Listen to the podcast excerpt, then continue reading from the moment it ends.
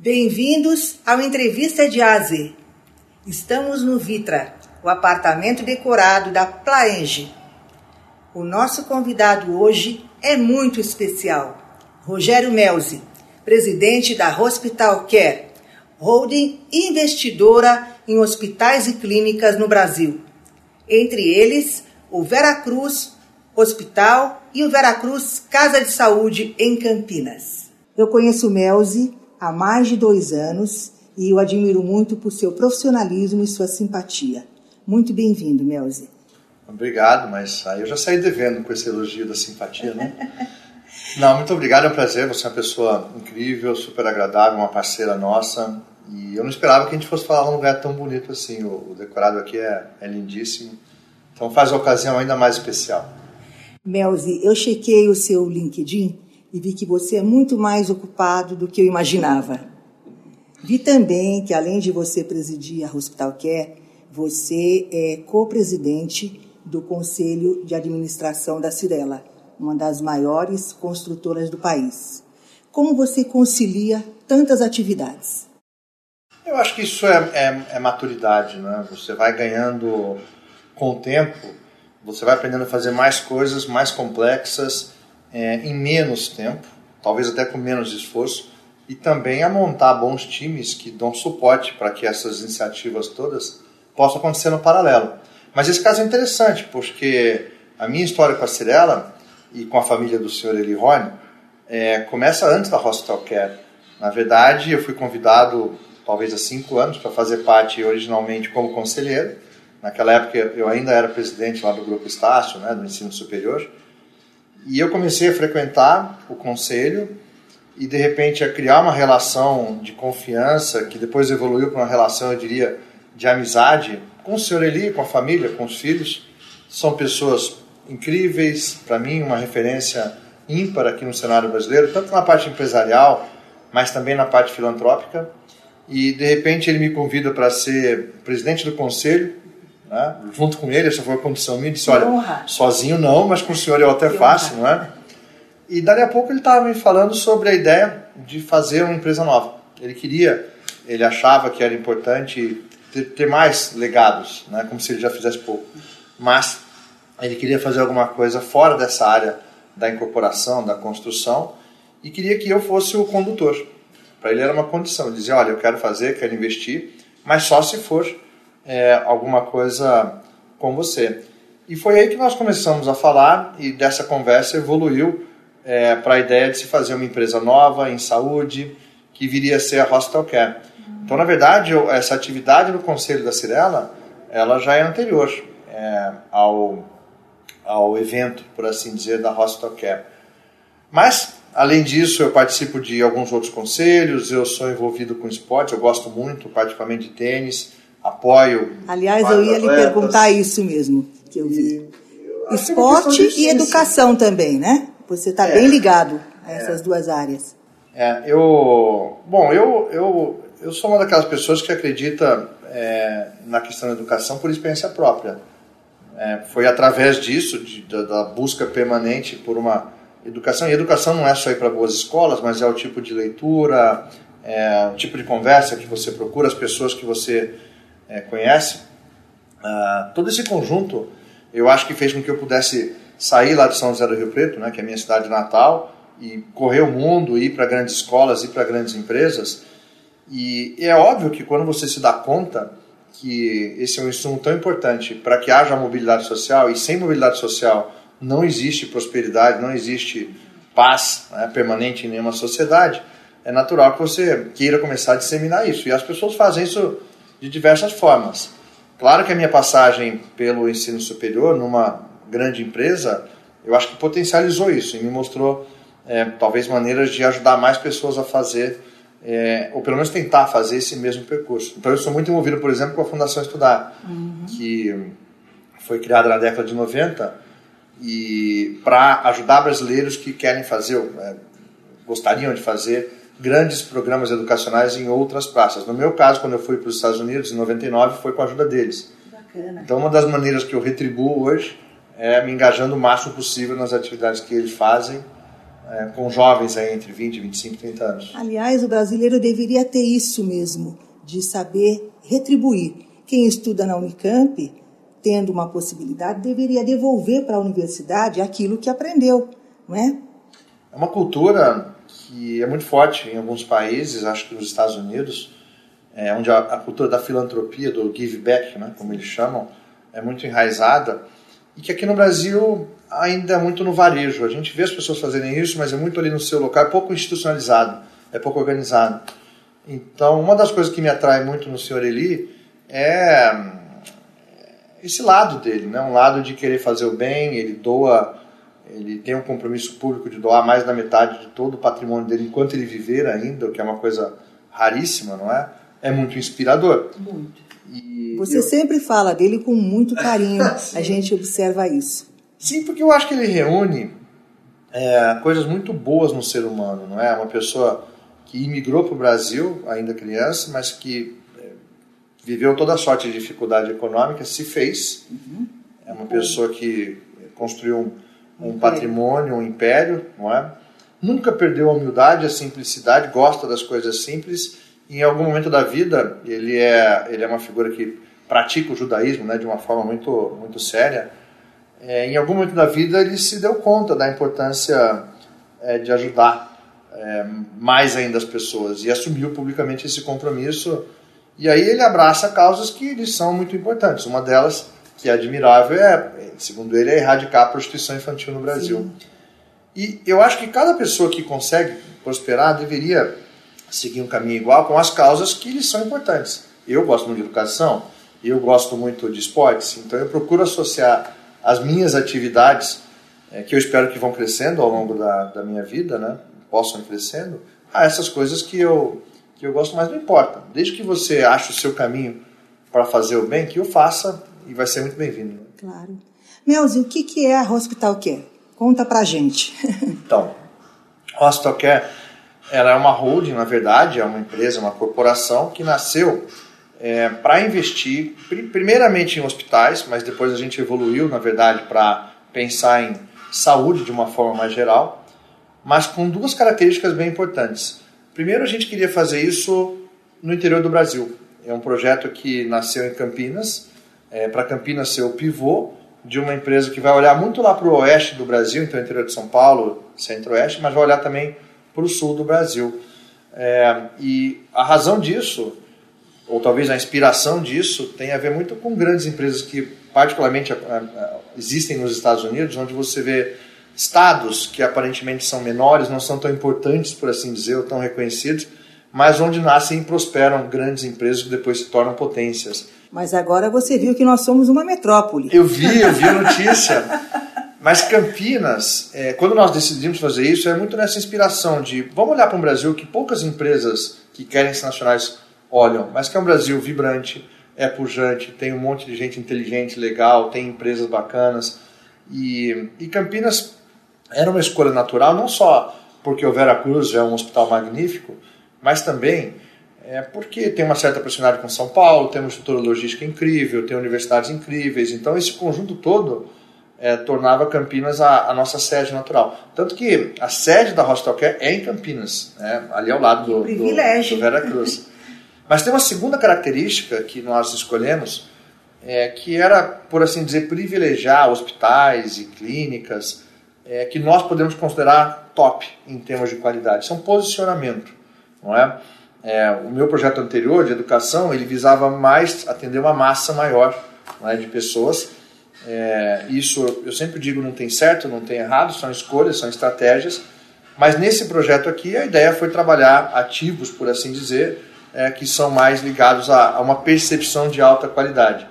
Por isso que quando a gente chega em uma praça, a procura natural é daquele hospital, sempre começa por um hospital, mas é daquele hospital, daquela marca, é, que a população escolheria ou gosta de escolher é, quando necessário. Por isso que aqui em Campinas o Vera Cruz é a, a, é a porta de entrada.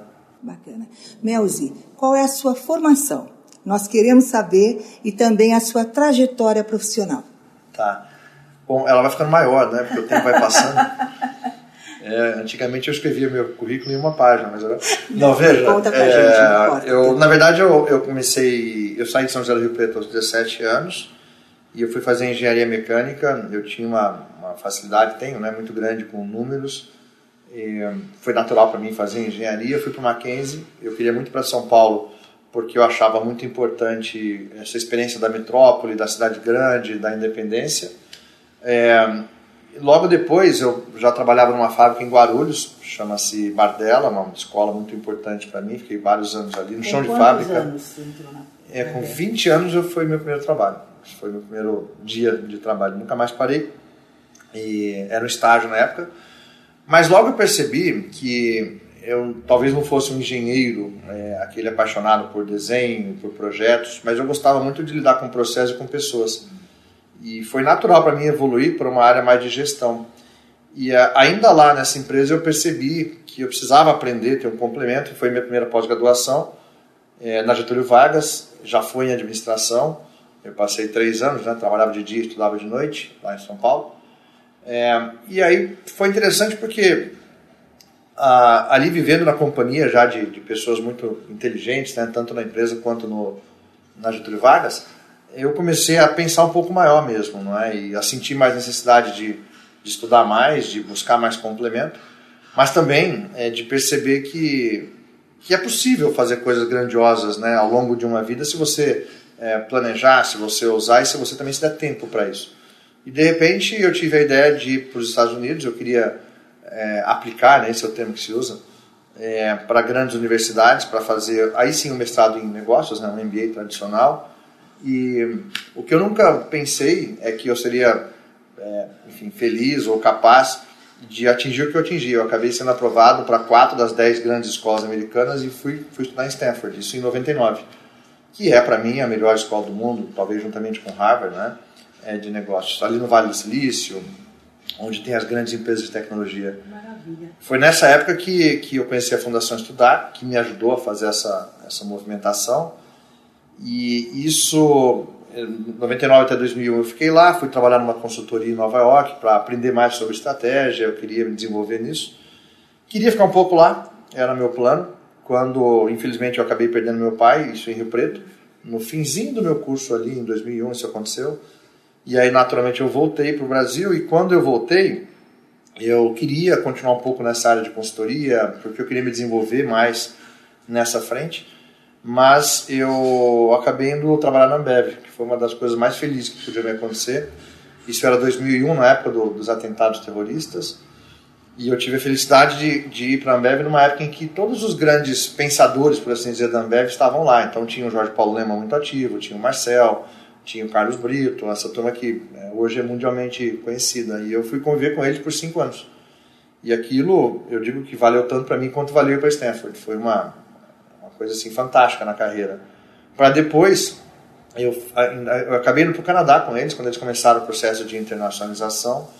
Eu fiquei um ano em Toronto, depois eu volto, fico, alguns anos com a família Pfeffer no Grupo Suzano, na holding, e depois eu já fui fazer essa jornada na Estácio, que foram quase 10 anos no Rio de Janeiro. Foram oito anos, na verdade, no Rio de Janeiro, é, onde eu acabei me tornando presidente. Foi a primeira vez que eu. Ali eu tinha 39 anos, quando eu, quando eu me tornei presidente da Estácio, que já era uma empresa grande, de capital aberto, então ali já havia uma experiência muito grande do lado empresarial. E quando eu saí da Estácio em 2016, aí eu já tinha esse convívio com a família Rony, havia, tanto neles quanto em mim, o desejo de criar alguma coisa, num, não é? De começar algo, de poder fazer algo diferente. E aí veio a história da, da Hospital Care. Na época, o seu Eli conheceu o Paulo Guedes, que hoje é nosso ministro. Na época, ele era, é, por assim dizer, o gestor de um fundo que hoje chama-se Crescera. E os dois, enfim, se gostaram bastante. E junto comigo veio a ideia da Hospital Care. Claro que o Paulo hoje não tem nenhuma participação mais, mas os sócios do Paulo originais são os nossos sócios hoje, é, com os quais é, a gente se dá extremamente bem também. Então é mais ou menos isso. Que trajetória é. maravilhosa, pois é. Pois maravilhosa. Muito cedo tudo isso, muito rápido, né? Aconteceu tudo na sua vida. Parabéns. Você sabe que eu, eu, eu converso muito com, com jovens, né? Eu gosto muito de fazer mentoria e, e eu eu realmente acho que é possível você fazer uma, uma migração na sua vida, uma, uma, uma, uma jornada, por assim dizer, que permite grandes coisas, desde que você queira começar cedo, você tenha é, sonhos razoavelmente concretos, quer dizer, e você se dê tempo para isso. Né? Em 10, 20, 30 anos, eu, eu reconheço que eu saio de uma posição, porque eu estou começando a vida, né? e a não ser que você tenha tido a sorte de poucos, né? de nascer já num ambiente onde as coisas estão muito resolvidas, você tem que se dar conta que a sua jornada vai ser mais longa e mais intensa, mas é possível. É, e para isso eu insisto muito, não queira fazer as coisas em 2, 3, 5 anos, porque elas não são feitas assim, mas em 20, 25 elas são. Não é? Se você construir um bom plano, se você é, se der esse tempo e se você tiver uma disciplina é, para correr atrás das competências que vão levar até lá. Agora, se você não sabe nem um pouco onde você quer chegar, você não sabe nem que competências você tem que buscar. Você fica muito pela sorte, né? Melzi, nós estamos passando por um momento muito delicado na saúde mundial. Como que a Hospital Care é, superou ou está superando esse momento e que lição também está tirando disso tudo? Bom, é, primeiro é um gerúndio, né? Porque não acabou, infelizmente. É, hoje estamos vivendo essa situação. Para mim, pessoalmente, eu digo que é um privilégio, porque foi uma, um acidente, né? Que eu estivesse trabalhando com saúde hoje, no meio dessa história toda, porque senão, certamente eu estaria como tantos olhando essa situação por fora, né? Mas é, olhar por dentro é uma experiência de vida incrível. E eu digo que é um privilégio, porque o que é Hospital Care? O que é o conceito que nós trouxemos desde cedo? Né? A gente usa um slogan que é parcerias por toda a vida, com a crença de que neste mundo hoje atual, onde existe uma complexidade, um dinamismo, um nível de volatilidade muito grande, não dá mais para confiar em super-heróis, sabe aqueles grandes presidentes de outrora, pessoas que parece que tinham, ainda tem gênios, lógico, mas são muito poucos. É, então é preciso construir ambientes onde você consiga somar somar competências e opiniões diferentes. Isso é muito moderno, isso é muito, na minha opinião, vanguardista, né? E acho que é uma coisa que a sociedade clama, inclusive. É, eu sou muito feliz porque na Rostocare nós conseguimos colocar isso em prática porque nós temos investidores que pensam igual e nos deixam fazer assim. Então hoje nós conseguimos reunir competências é, assistenciais ou médicas, como queira, porque a medicina não é só o médico, né? tem toda uma rede também que apoia, é, com competências muito grandes de gestão, de governança. Isso é, é um grande diferencial na hora de enfrentar uma crise como essa, porque você tem agora pessoas brilhantes no assunto saúde, epidemia, segurança, fluxos, processos, que tem que estudar o que se faz em vários lugares para entender rapidamente qual é a melhor abordagem para um certo paciente, mas na outra ponta, você tem uma série de pessoas, você conheceu algumas delas, extremamente capazes, competentes em recursos humanos. Ah, então está faltando gente, eu sei como buscar. Está faltando capital, eu tenho acesso a capital, eu sei como resolver o problema financeiro. Está né? Tá faltando gestão, nós temos talvez aí os, alguns dos melhores gestores do Brasil. E, e o resultado que a gente vê fala por si. Então, aqui em Campinas, para ficar no exemplo, né, muito rapidamente, naquele começo, essa é uma coisa muito interessante da, da epidemia, é, a rapidez é uma coisa que choca, porque Imagina, aconteceu na, na China, todo mundo em casa, vendo televisão, achando que não era conosco, aquilo é, é lá do outro lado do mundo, e de repente vem para a Itália, e aí todo mundo recua, diz, espera um pouquinho, isso aqui pode ser alguma coisa mais séria, mas ainda assim não é comigo, né? Porque na Itália você começa a ver aquela situação toda, né, dramática, é, e de repente está aqui no seu quintal. E quando chega na sua cidade, é, é questão de dias para que haja uma, uma onda mesmo, né? E eu veja, eu acho que aqui no Brasil nós somos extremamente felizes porque nós tivemos tempo. Eu, todos os dias eu penso e me dá calafrios de imaginar o que aconteceu na Itália, calafrios, porque não havia conhecimento, não houve tempo, não houve preparação. Tudo aconteceu ali em dias, não havia EPI, né, segurança, não havia um fluxo para isolar um paciente, então todo mundo se contagiou. De repente não tinha mais médico, não tinha mais enfermeiro, porque eles também estavam doentes, e não parava de vir gente. Aquilo deve ter sido uma experiência absolutamente tenebrosa. Mas nós tivemos tempo. Quem soube usar esse tempo, e aí essa união das competências foi decisiva, se preparou. Então, aqui em Campinas, ter é, a possibilidade de fazer da casa de saúde, o que nós chamamos de um Covid Center, eu considero um gol de placa, por todos os aspectos, porque deixa o Vera Cruz apto a continuar cuidando da saúde e das outras patologias, mas também faz da casa de saúde um ambiente tão especializado, onde agora é, qualquer enfermeiro, enfermeira lá está absolutamente treinado, treinada, né, para tudo. Por exemplo, para fazer a paramentação, como se chama. É, um alto grau de contaminação acontece ali, principalmente na hora de tirar tudo aquilo, porque as pessoas se distraem, fazem a ordem errada e de repente é, acabam se contaminando, não é? Então, quando você tem um ambiente que está reservado para isso, tudo ali fica mais seguro, tudo, não é? E isso se tornou uma realidade aqui em Campinas, e não só em Campinas, nas outras praças da, da Hostel Care, porque havia essa, essas competências né, conjugadas. E também porque na hora que aconteceu, somos cinco cidades, cinco equipes, todas começaram a se falar muito e a trocar práticas. É, e, e isso... foi simultâneo em todas as regiões? Não. Na verdade, é, Florianópolis na... vocês têm Curitiba, Hospital, Curitiba e aqui no interior é, Campinas, Ribeirão Preto e agora São José do Rio Preto. É, não foi simultâneo, pelo contrário, todas as nossas cinco praças ficaram ali assistindo né, o que estava acontecendo primeiro em Manaus, rapidamente no Rio, é, São Paulo, né, quase que concomitante, depois Nordeste, e todo mundo ali, puxa vida, mas aqui não veio. É? Se você fosse na casa de saúde 50 dias atrás, tinha cinco pacientes ali. Estava tranquilo, é? De repente começa a vir. Então, é, o que para nós significou ainda mais tempo. Então, houve muito treinamento, muita discussão. Hoje você entra na casa de saúde, tem toda uma identificação visual, é, as áreas, né, eles chamam de áreas quentes, então ali são áreas que só determinadas pessoas passam. Isso num hospital sem essa preparação, como eu falei da Itália, não tinha. Absolutamente não tinha. Então, não tinha como você isolar as pessoas. De repente, um paciente que entrava lá com outro problema saía com Covid. Ou nem saía. É verdade, é? nem saía. Então, esse tempo foi precioso. A situação hoje em Campinas é uma situação, encheu bastante, né? de fato o sistema foi pressionado. A sensação que dá, entretanto, já é de uns 10 dias de uma aparente estabilidade, ou seja, você já não vê mais é, os casos é, como se fosse uma rampa, uhum. né? é uma sensação. Por outro lado, em Ribeirão Preto, não, ali a gente continua ainda, ainda subindo é, a escada.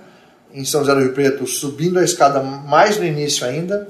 E no sul do Brasil, só agora, que começa a ter um, um, um fluxo maior de casos. Curitiba até a semana passada. Que interessante. Cada região tem a sua característica. Exato. Não dá para você generalizar e falar ah, o Brasil todo está com Covid. Não, e eu acho que foi assim nos Estados Unidos também, não é? Porque são países Sim. continentais. E é uma das coisas que eu, desde o começo, né? Eu, quando a gente vive uma situação dessa por dentro, não há muito tempo para você se mover em discussões, em brigas, em disputas ou torcida. Você vive aquilo ali por dentro. Né? E você está em contato com pessoas que estão ali na linha de frente, tomando um risco grande. É, então, até em respeito a elas, você não se envolve muito nessas discussões que parecem um fla-flu. Se usa cloroquina ou se não usa, ou então se faz lockdown ou se não faz lockdown. Eu, sinceramente, olho isso e falo, meu Deus do céu, o que está acontecendo com as pessoas, né? É, mas por que, que eu falo isso? Né? Me parece óbvio que você constatou que é uma doença que ela, ela vai atingindo as regiões de uma forma diferente. Claro. Portanto, não faz nenhum sentido você querer tratar um país do tamanho do Brasil de forma igual. Concordo. Não é? Então, de repente, todo mundo ficou trancado aí 100 dias. 90 dias, 100, exato. 100 agora. Pois é, e agora, mais, mais de 100 dias, né? E agora, em algumas praças onde a incidência se tornou maior e você precisa apertar de verdade ali, agora, puxa vida, agora vamos fazer um esforço. As pessoas já não, não aguentam ou não querem ou não, nem podem mais pelas questões econômicas. Sim, sim, tem que trabalhar, o comércio tem que se movimentar, as pessoas estão desesperadas, Melzi. Exato, então... Fechando tudo. É claro que olhar para trás é fácil e não, não é justo também, porque tomar, estar numa posição de tomar decisões hoje nesse cenário não causa inveja em ninguém, sinceramente. É, é uma, uma situação, enfim. Mas aprender sim, aprender com o que foi feito sim, sim. não é? Então é, olhar para trás e dizer, olha, talvez a gente pudesse ter faseado melhor isso. Claro, sim. qual o problema de admitir isso? Melzi, aproveitando, você que trabalha tanto, tem tempo para se distrair? Como é que é o teu lazer? eu sei que deve ser um esporte, porque você é, gosta eu, muito. É a minha paixão. É. As coisas que eu mais gosto de fazer. Eu gosto muito de ler. Eu acho que ficar informado é uma delícia. É, gosto de pequenos programas de jantar fora, essas coisas, mas se você me perguntar uma coisa. Tênis. É, ah, esportes. Eu, eu, se eu pudesse ter sido esportista na vida, esse talento eu não, não ganhei, né? Não dá pra ver. Ah, não. Mas eu, eu, eu gosto muito. O tênis é, um, é uma ligação maior, eu, eu me apaixonei pelo esporte. Eu nunca, nunca joguei desde jovem, não joguei, porque, quer dizer, eu joguei depois de adulto, né? Mas não tinha aptidão nem nada. Mas, é, na verdade, todos. Eu acho que o, o, o, esporte é uma, é uma celebração da saúde, é uma celebração da vida, é um meio de ascensão social. É, é uma terapia. É divertido, é terapêutico. Para mim, é não só praticar um esporte, mas assistir um esporte de alto nível é um privilégio. Qualquer um. Qualquer um. Nossa, quando teve as Olimpíadas no Rio, eu me esbaldei com aqueles esportes, sabe que você a gente não. Mas você vai ver uma daquelas ginásticas artísticas é ao vivo, o que, que é aquilo, não é? Maravilhoso, maravilhoso. Então, o que as pessoas conseguem fazer com o seu corpo, e eu acho isso incrível, porque segue regras, porque você absolutamente disputa, né, condições de comparação, de igualdade, é nobre. Então, se deixar, eu pretendo cada vez mais, né, dedicar tempo é, para isso. Há uns 15 anos eu comecei a apoiar atletas aí mais no tênis mesmo. Vários desses se tornaram bons atletas, vários foram estudar fora com bolsas. Alguns são muito conhecidos hoje. Eu tenho, na verdade, eu apoio uma, uma academia no Rio de Janeiro, né, que me deixa um ela muito grande com a cidade ainda, onde treino grandes tenistas brasileiros. E, enfim, é, é uma das maneiras de devolver, mas é o que eu falo, né, Antônia? Você devolver as coisas com prazer. Sim. Com coisas que você também gosta. Por quê? Não é uma questão só de colocar recursos financeiros, né, mas de colocar tempo. Então, quanto vale o tempo de uma pessoa bem-sucedida com um jovem que está saindo de uma comunidade super carente para fazer um esporte? Se eu convido essa criança para comer uma pizza na minha casa e vou falar um pouco sobre as coisas da vida, ao mesmo tempo que eu estou vivendo uma paixão que, que, que eu não tenho condições né, de desenvolver, que é o esporte, no caso. Tem gente que faz isso com artes, que faça, mas que faça, né? Claro. Conta pra gente uma grande realização sua. O que está por vir? Você pode contar? então, é, essa é uma pergunta que, que me fazem muito. Eu acho assim, para trás, talvez a coisa que mais me dá orgulho pessoal em termos de conquista, né, foi ter conseguido ir para Stanford. Aquilo foi uma coisa tão a, além do que era possível imaginar e demandou uma dose de esforço tão grande que eu não poderia ter investido uma hora mais naquilo, sinceramente. Foi um ano e meio quase de, é, de um esforço que ultrapassou todos os limites daquilo que seria, por assim dizer, razoável, mas que na hora que se concretizou, posso te dizer que, é, do ponto de vista de carreira, foi a sensação mais gostosa que, que a gente poderia sentir, né? E todo mundo que se envolveu com isso também. Então, em termos de conquista, aquilo foi importante. E não só pela questão, sabe, da, da escola em si, mas por quê? É, tem determinados momentos na vida que você percebe que é possível fazer coisas incríveis. Eu cheguei nesse lugar na Califórnia e percebi que as pessoas que estavam lá, meus colegas, é, não eram gênios. Eram muito capazes, inteligentes, mas eram pessoas que, assim como eu, desde cedo, com 15, 16, 17 anos, tinham projetado coisas grandes para a vida. Estavam super focados e estavam ali 10, 12, 15 anos depois como resultado disso tudo. E aí você começa a projetar para frente. Você diz assim: bom, se é possível fazer isso, e, e você descobre que essas coisas não são só para aqueles que são gênios. abençoados, enfim, sortudos, gênios, é, o que mais você pode fazer? E a gente vai sempre empurrando as nossas barreiras para frente. É? Então, o que eu gostaria de fazer mais para frente, as minhas grandes realizações, se depender de mim, virão de ações de filantropia. Mas o que eu, o que eu sonho fazer, né, na linha lá do que o senhor ele faz, vai além de poder é, contribuir financeiramente, mas eu quero emprestar muito de todo esse arsenal que a gente vai ganhando ao longo de uma vida, né, como executivo, como empresário, para criar uma série de soluções, se vai ser no esporte, na educação, a ver, não é?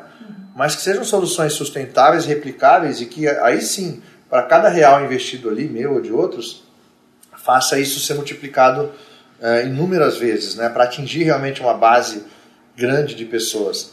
Esse para mim é o grande legado, né? Coisas que lá atrás, no começo, você pensa menos, e é natural, porque você precisa primeiro encaminhar e resolver sua própria vida, mas à medida que você vai cuidando de si próprio e vai percebendo o seu próprio potencial de fazer coisas grandes, você tem que deixar de pensar só nisso, né? Então eu quero muito que a Hospital Care invada o Brasil, leve uma medicina realmente é, de altíssimo nível para muitas cidades, trabalhe depois o acesso para mais gente poder chegar, que é uma outra vertente, né? para mais gente poder acessar grandes estruturas de saúde. Em dando certo isso, cada vez mais eu gostaria de andar nessa outra direção. Muito obrigada por compartilhar conosco tanta experiência. É, fiquei muito feliz, muito honrada com a sua presença, Melzi. Eu só posso agradecer, não só pela oportunidade de falar com o seu público, que eu sei que não é pequeno, mas também por todo o apoio que você nos empresta desde sempre, a confiança em pessoas então desconhecidas, né? espero que não mais desconhecidas, não, jamais. mas que nos ajudou bastante a chegar até aqui. Tomara que haja muito pela frente. Estaremos sempre juntos. Obrigado. O Entrevista de AZ fica por aqui. Até breve.